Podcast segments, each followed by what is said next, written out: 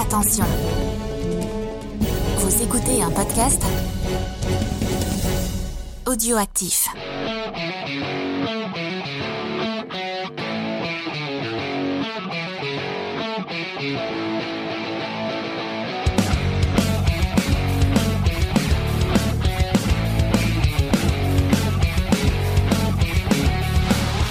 Bonjour les découvreurs de comics, je suis Spades et puisque James m'a posé la question, je vous apporte ma réponse.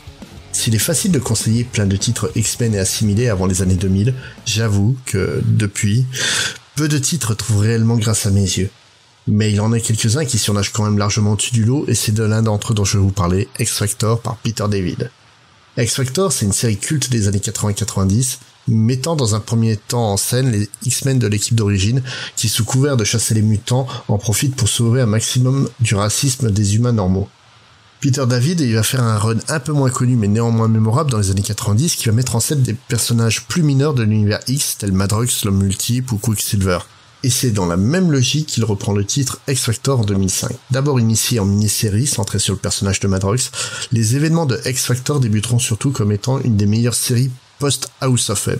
James Madrox, donc euh, qui est l'homme multiple, qui a le pouvoir en fait de lancer plein de clones de lui un peu partout, a formé une agence de détectives qu'en souvenir du bon vieux temps il a nommé X-Factor. Il est rejoint rapidement par euh, des plus ou moins amis qui font tous partie des seconds couteaux des séries X. Donc Strong Guy, qu'il avait déjà accompagné à l'époque du X-Factor des années 90, Ryan Sinclair, la louve garou des New Mutants, la franco-algérienne Monette Saint-Croix, sorte de superwoman considérée comme la mutante la plus puissante de sa génération, Cyrine, la fille du euh, X-Men Banshee, donc en français le hurleur, dont elle a hérité des pouvoirs, et euh, Leila Miller, donc un personnage clé de l'univers House of M, qui sait des trucs. À ça, on va ajouter en fait un personnage qui s'appelle Rictor, qui est un personnage qui était présent dans le X-Factor des années 90, mais qui n'est plus mutant. Il a perdu ses pouvoirs lors de la décimation comme 99% de la population mutante. Et c'est dans ce contexte de la décimation que X-Factor va prendre son envol, en devenant le défenseur du quartier mutant de New York, Mutant Town.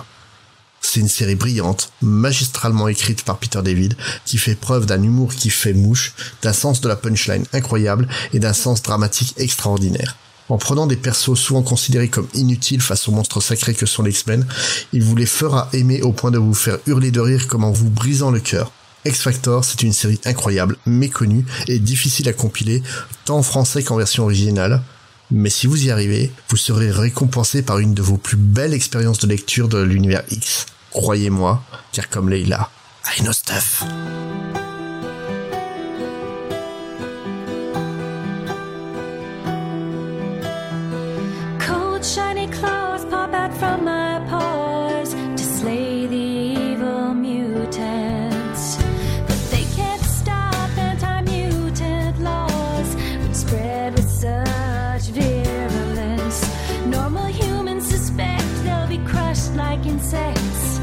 Sometimes